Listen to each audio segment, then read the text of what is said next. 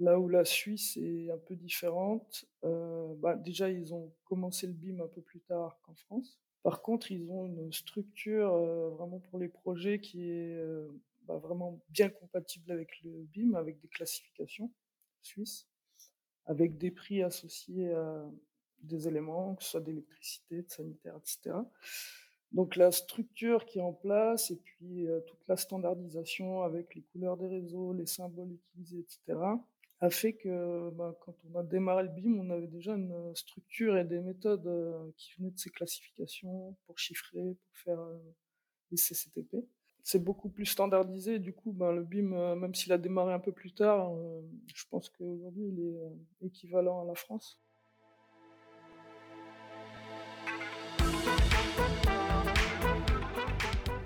Bienvenue dans ce nouvel épisode du quart d'heure du BIM présenté par la société BIM Service. Bonjour à tous, je suis Léa Basaline, ingénieur bâtiment et BIM manager chez BIM Service.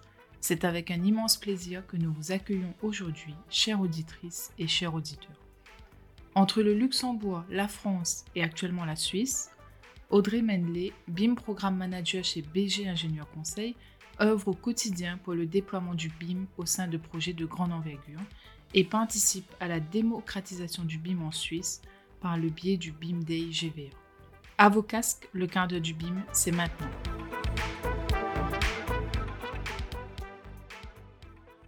Bonjour Audrey, bienvenue dans le quart d'heure du BIM et merci d'avoir accepté notre invitation. Bonjour Léa, merci pour l'invitation et enchanté d'être, heu, avec vous. Eh ben merci. Pour commencer, peux-tu, heu, te présenter, heu, à nos auditeurs et nous expliquer un peu, ton parcours?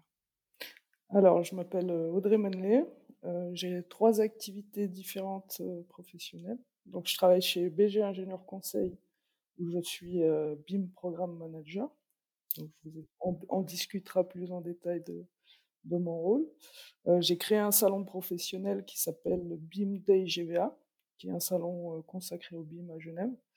Et puis, je donne un peu de cours, BIM, dans un organisme de formation à Genève qui s'appelle l'IFAGE.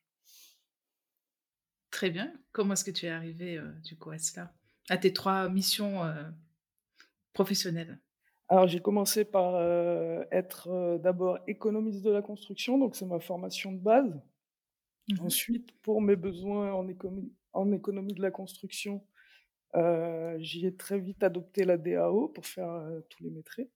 Donc ça a commencé avec AutoCAD et puis, plus tard, dans mon parcours professionnel et notamment quand j'ai travaillé au Luxembourg et en Suisse, bah, j'ai pu manipuler, Revit, Mmh utiliser Revit pour, extraire des quantités et cetera, des maquettes et le BIM m'a bien intéressé. Du coup, je me suis formé avec une formation de coordinateur BIM en 2015 au CESI, à Nanterre et puis en 2017, j'ai fait, le master, spécialisé en management de projet, option BIM et maquette numérique.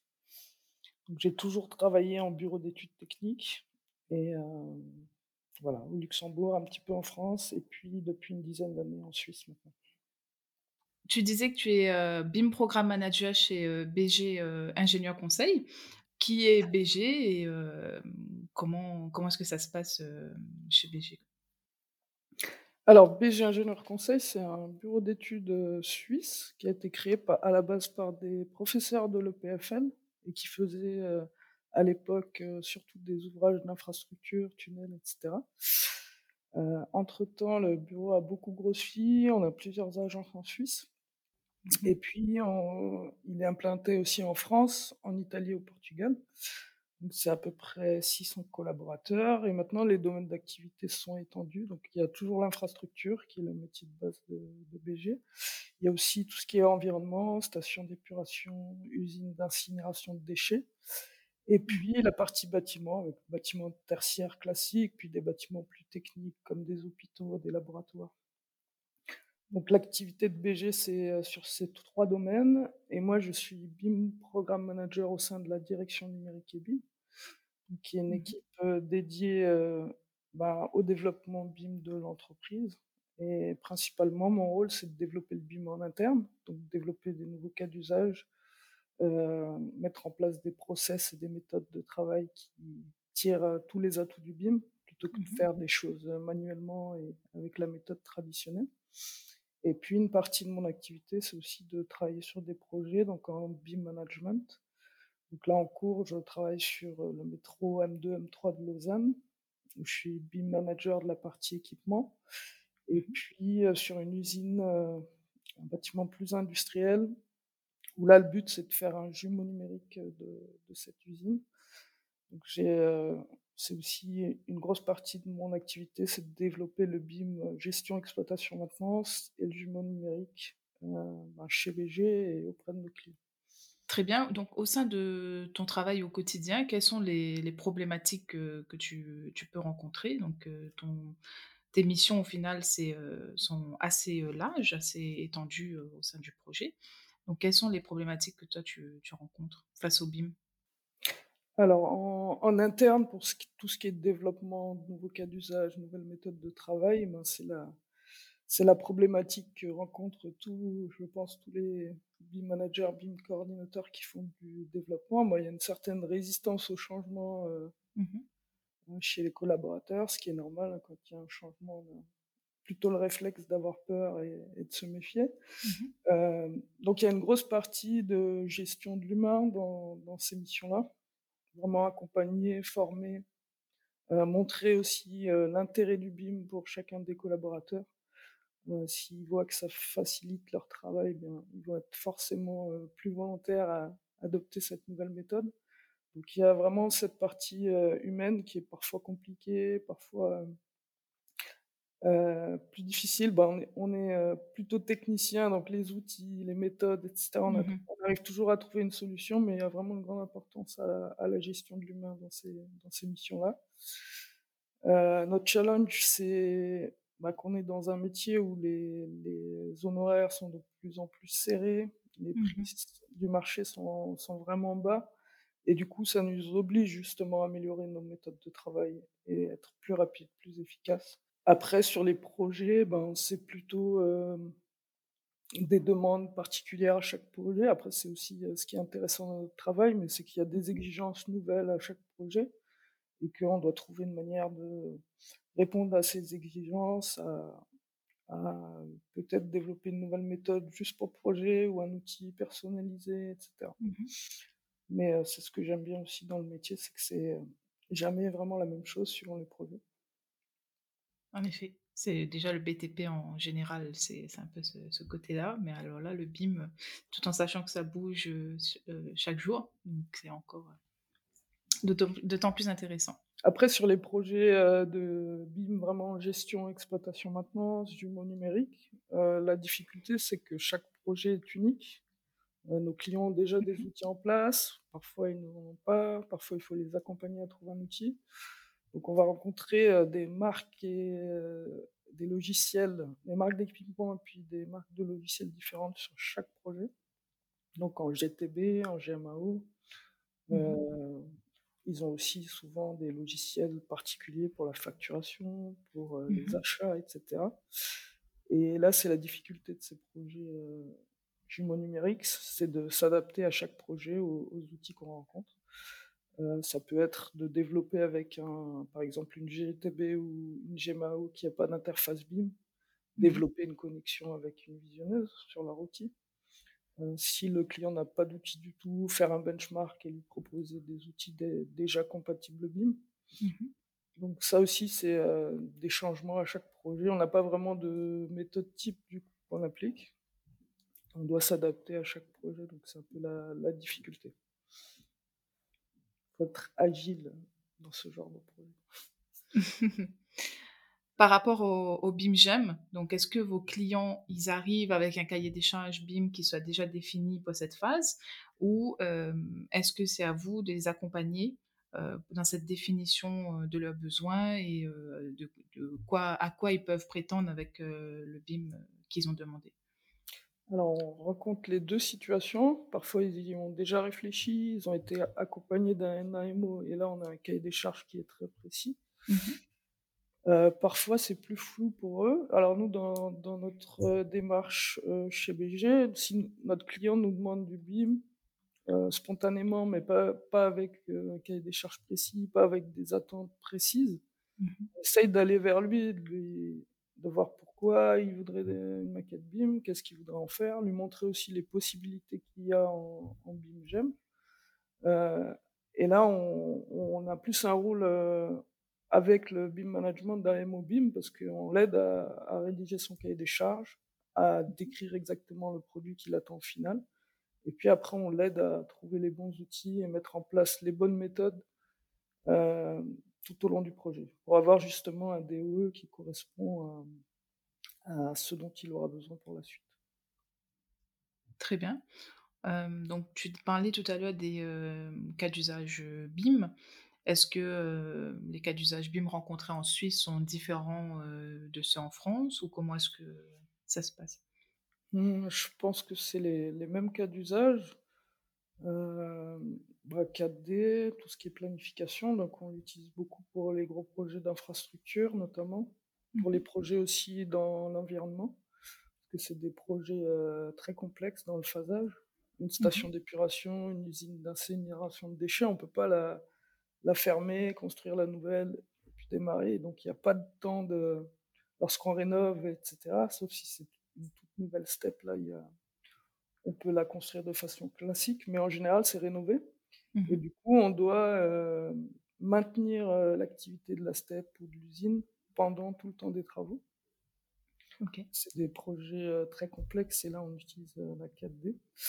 Heu, on utilise la 5D, heu, en conception, donc Mmh pour, chiffrer, nos projets et puis faire, en Suisse, on dit une soumission, mais c'est ce qui correspond au CCTP et DPGF en France. Mmh Heu, on fait des calculs énergétiques en BIM, donc tout ce qui est 6D et puis le BIM GEM, la 7D. Heu, c'est les principaux cas d'usage, enfin, en en vérité, c'est les principales dimensions du BIM qu'on utilise. Après, les cas Mmh d'usage sont classiques comme en France. Heu, extraction de quantité, modélisation, coordination, tous les tous les cas d'usage classiques, je pense que ce sont les mêmes en France et en Suisse. Là où la Suisse est un peu différente, bah, déjà, ils ont commencé le BIM un peu plus tard qu'en France. Mmh Par contre, ils ont une structure, heu, vraiment pour les projets qui est, heu, bah, vraiment bien compatible avec le BIM, avec des classifications suisses, Mmh avec des prix associés à à, hem, des éléments, que ce soit d'électricité, de sanitaire et cetera. Donc la structure qui est en place et puis, toute la standardisation avec les couleurs des réseaux, les symboles utilisés et cetera, a fait que, bah, quand on a démarré le BIM, on avait déjà une, heu, structure et des méthodes, heu, qui venaient de ces classifications pour chiffrer, pour faire, heu, les CCTP. Donc au final, vous avez tous une base commune, c'est ça? Si c'est ça, c'est beaucoup plus standardisé. Du coup, ben, le BIM, même s'il a démarré un peu plus tard, je pense qu'aujourd'hui il est, équivalent à la France Mmh et voilà, on voit une nous, on a commencé le BIM chez BG en 2015. On avait peu de demandes de nos clients. Souvent, on faisait du BIM, heu, nous, tout seuls, heu heu, sans demande particulière. Aujourd'hui, on voit que les les maîtres d'ouvrage ont pris conscience de l'importance du BIM pour eux, notamment pour, exploiter leur bâtiment après. On a des vrais cahiers des charges, des vraies demandes, vraiment spécifiques pour ça. Donc on mh. voit une évolution aussi côté de maître d'ouvrage qui est qui est intéressante. Puis après, il y a il y a pas mal de, heu, projets de recherche qui sont, heu, menés par le PFL. Il y a l'État de Genève aussi qui fait un gros développement sur son sa plateforme SIG. Voilà, Mmh on on peut, on peut extraire aujourd'hui de l'IFC depuis cette plateforme pour avoir tout l'environnement de projet. On peut déposer un permis de construire en IFC aussi. Mmh Donc, je pense qu'il y a eu un bon avancement et puis un bon accompagnement aussi de Bâtir Digital Suisse, qui est l'équivalent de Mediaconstruct, Mmh où il y a des documents vraiment précis sur les niveaux de détail, niveaux d'information, qui sont devenus des standards qu'on retrouve dans les cahiers des charges. Donc, heu, le BIM suisse est très structuré, très organisé, du coup, hem, c'est intéressant pour, heu, pour travailler dans ce contexte avec toutes ces structures et toutes ces classifications. Tu tu disais, heu, que l'État de Genève donc a mis en place sa plateforme pour le SIG. Vous êtes quand même avancé sur la partie, heu, SIM, City Information, heu, Modeling ou vous êtes comment par rapport à la France? Je pense que ça doit être à peu près les les mêmes niveaux. Alors moi, je travaille pas sur des projets SIM à proprement parler en Suisse. Mmh on fait de la MOBIM, sur des projets SIM en France. Je sais pas s'il y a beaucoup d'appels d'offres en SIM en Suisse. Si toi, tu n'en as pas entendu parler, c'est qu'il y a pas en Ouais, avoir beaucoup alors. en tout cas pas en Suisse romande à ma connaissance. Après il y a des il y a des projets d'aménagement routier, des choses comme ça. Je sais pas si on peut parler de SIM, tu vois? Mais il y a tout l'environnement et cetera. Ah, c'est pas beaucoup développé, je pense. Au début, lors de ta présentation, heu, donc tu nous parlais du, heu, BIM Day, heu, GVA. C'est tu es la la fondatrice, qu'est-ce que comment t'es venue l'idée et qu'est-ce que c'est, concrètement?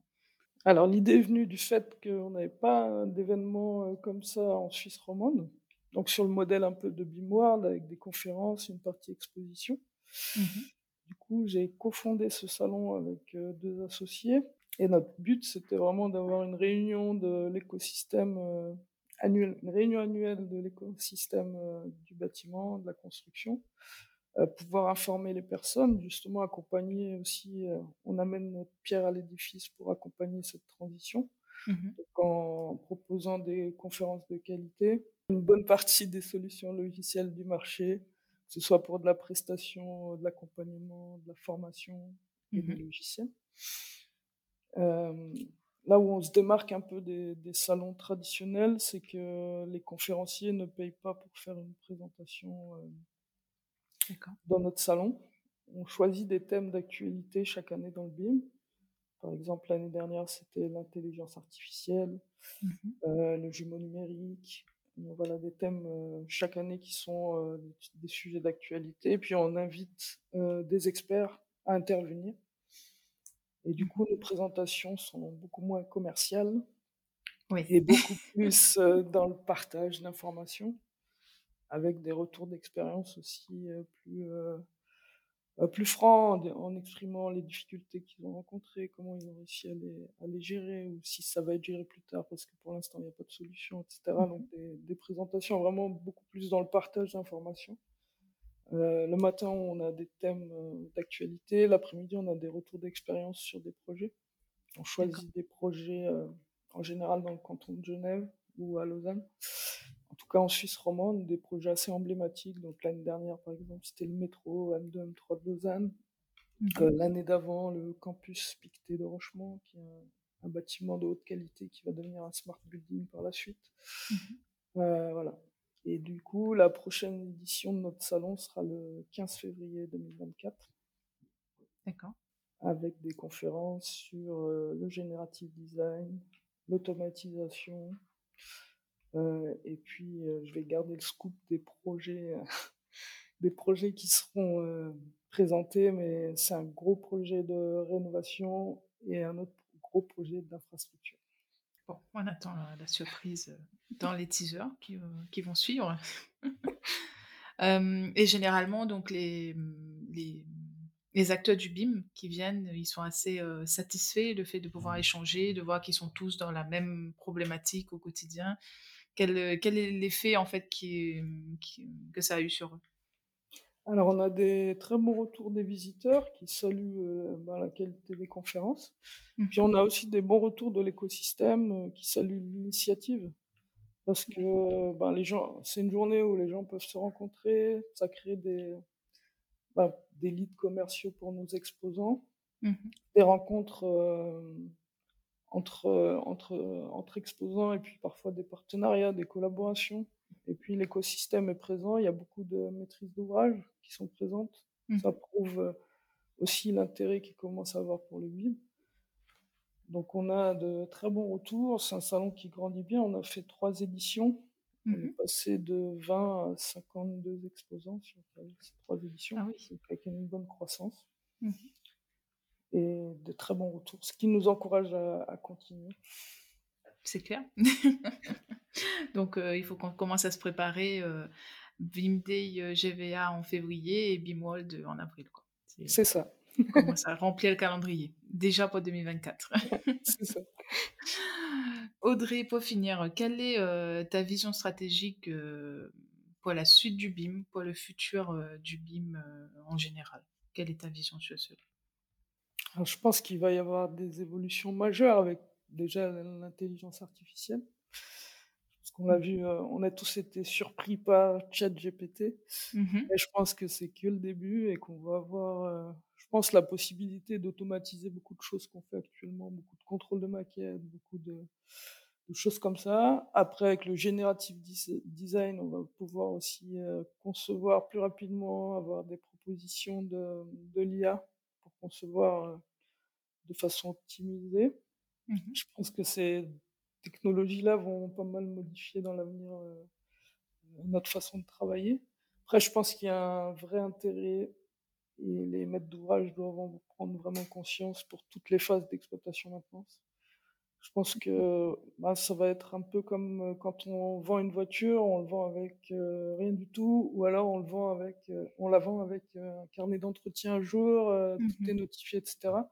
Je pense qu'à terme, le jumeau numérique apportera ça aussi, une valeur, vraiment au bien pour la revente. Parce que les clients qui veulent acheter ce bâtiment, ils auront aucune surprise, ils verront toutes les consommations d'énergie qu'il y a il y a eu, toutes les opérations de maintenance, l'état des des équipements et cetera. Donc je Mmh pense que ça va donner, vraiment une meilleure valeur au au bien. Donc dans l'immobilier, il y a aussi un un grand intérêt et puis après, je pense que le BIM doit évoluer aussi sur, le BIM pour la fabrication. Alors les aujourd'hui, les architectes, les ingénieurs, les entreprises générales ont bien pris conscience que le BIM était important et ils le pratiquent depuis, maintenant quelques années. Mmh c'est plus difficile pour les entreprises. Bon, c'est normal, c'est des plus petites structures avec moins de budget.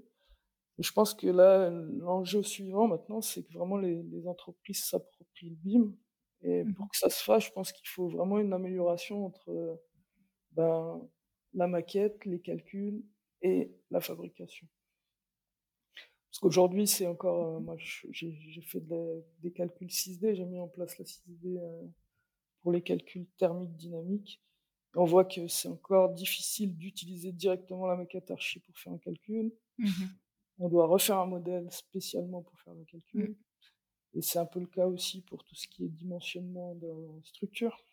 Donc, heu, il y a peu de connexion entre le modèle de calcul et le modèle qui va devenir le modèle de duquel on va sortir les plans et cetera. Mmh Je pense qu'il y a un il y a un enjeu, heu, pour, heu, les éditeurs, d'améliorer, ben, le lien entre le BIM, le calcul et puis la fabrication. Et ben, merci beaucoup Audrey pour cet échange et on se donne, heu, rendez-vous au BIM Day GVA en février. Avec plaisir, merci à toi pour l'invitation.